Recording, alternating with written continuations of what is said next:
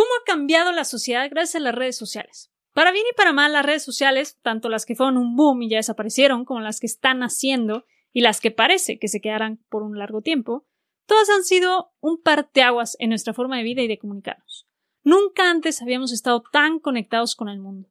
Las noticias vuelan y se hacen conexiones y negocios que no hubieran sido posibles hace 10 años.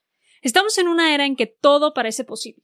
Sin importar en dónde vivas, de dónde seas o a lo que te dediques, tenemos el mundo en las huellas de los dedos. Parece ser una época de oro, lo mejor hasta la fecha para vivir. Pero no todo lo que brilla es oro, no todo es avance, y desafortunadamente, si no sabemos sacarle un buen provecho a la tecnología, la tecnología se apodera de nosotros. Acompáñame en un episodio de reflexión, un viaje entre el pasado y el presente para recordar, suspirar y recuperar una parte de nosotros que quizá estemos perdiendo. Soy Sofía García y te doy la bienvenida Impermanente, el podcast para sacar tu mejor versión y vivir la vida que quieres. Sacar tu mejor versión para mí significa convertirte en esa persona que naciste para ser, quitando el piloto automático y abrazando todo tu potencial, a la vez que creas un impacto positivo hacia tu entorno y quienes te rodean. Espero poderte apoyar en el camino de convertirte en tu mejor versión. Y ahora, comencemos. Comencemos con un viaje al pasado Notemos algunas diferencias de comportamiento entre generaciones, cómo era el comportamiento antes, recordemos. Si querías hablar con alguien, le marcabas. Agarrabas el teléfono, marcabas el número de su casa, inclusive de memoria, y te comunicabas. Antes, el ver a los ojos a alguien marcaba un signo de conexión y de que el mensaje se estaba recibiendo y entendiendo. Para hacer invitaciones a eventos importantes, las personas te buscaban las veces que fuera necesario. Hablaban una y otra vez a tu casa, dejando un recado hasta encontrarte. Se usaban los calendarios y agendas. Todo se apuntaba en papel. Se llevaban los registros de eventos y directorios telefónicos. ¿Y ahora cómo es? Las invitaciones y felicitaciones son por redes sociales o a través de apps de mensajería. Un simple mensaje. Se le da suma importancia a estos mensajes. Dan por hecho de que si te lo mandan, lo recibiste y que lo vas a ver en los siguientes minutos.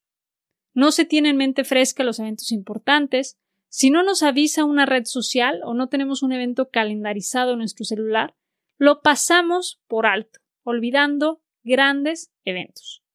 Y la manera de mantenerse enterado de la vida de nuestros amigos y conocidos es por medio de las redes sociales ahora. Así nos enteramos de compromisos, embarazos, cambios de trabajo, viajes y demás. Creo que con esto sabrás un poco de qué va este episodio. El cómo las redes sociales nos han desconectado de nuestro entorno. Las redes sociales nos sirven para conectarnos, pero a la vez nos han desequilibrado, desconectándonos de nuestro entorno.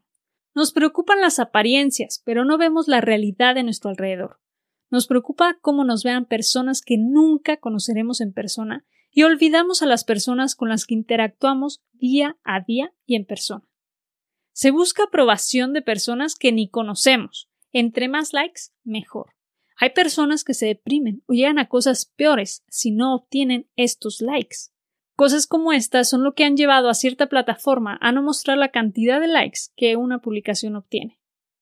También serán los fake influencers o los influenciadores falsos. Puedes inspirar a personas de otras ciudades u otros países pero igual y en tu círculo cercano saben que no eres así o no te perciben de la manera en que te muestras en redes, creando una desincronización entre quién eres y cómo te muestras. Las personas se pueden crear una idea equivocada de ti. Muchos de estos considerados influencers llegan a decir que no son como la gente los percibe, pero por algún post o comentario se quedó marcada su imagen pública. Todos nos encontramos en el ojo juzgador de millones de personas y obviamente, entre más seguidores tengas, mayor impacto puede llegar a tener esto en tu vida. Y en el grupo de los fakes también encontramos las fake news o las noticias falsas, afectando a personas, empresas e industrias enteras de manera negativa, usando esto como estrategia de marketing, de distracción y de guerra sucia hacia otros. Si te pudiera listar aspectos no tan bonitos y en los que podemos reflexionar sobre las redes sociales, te diría que nos desconectan de nuestros seres queridos cercanos. ¿Cuántas veces no vemos a familias enteras en la misma mesa y hay cero convivencia? No interactúan entre ellos. Ya sea en casa o comiendo fuera en restaurantes, todos traen la cabeza baja y la vista en la pantalla de su celular. Los tiempos de convivencia física parecieran estar en extinción. Tampoco existen los tiempos muertos, o al menos cambiaron. Cuando se tiene apenas unos segundos de espera, ya se está checando los feeds o notificaciones del celular. No hay improvisación y la creatividad está en desuso. Nos hacen perder sensibilidad, nos deshumanizan al ser todo texto y todo a través de una pantalla. Llegamos a perder la dimensión de nuestras palabras. Se postea sin entender el impacto o efecto que pueda tener en otras personas, llegando a destruir personalmente a otras personas o a sus carreras. Las redes sociales crean estos escudos o excusas para atacar a los demás. Hay personas que en las redes sociales tiran de todo, pero en persona no se atreven a dar la cara y a defender lo que escribieron. Como que, ¿qué pasa ahí? Ya vimos lo no tan bonito de las redes sociales, y como aquí no somos personas tristes, no quiero desmotivarte, quiero hacerte reflexionar más bien. Y bueno, terminemos con algo del lado lindo de las redes. Más en esta época de pandemia y cuarentena, las distancias se marcaron al parecer de lo más duro en los últimos 10-15 años. Pero gracias a la tecnología pudimos y podemos seguir en comunicación con los que queremos. La comunicación nos ha ayudado a sobrellevar esta falta de convivencia social.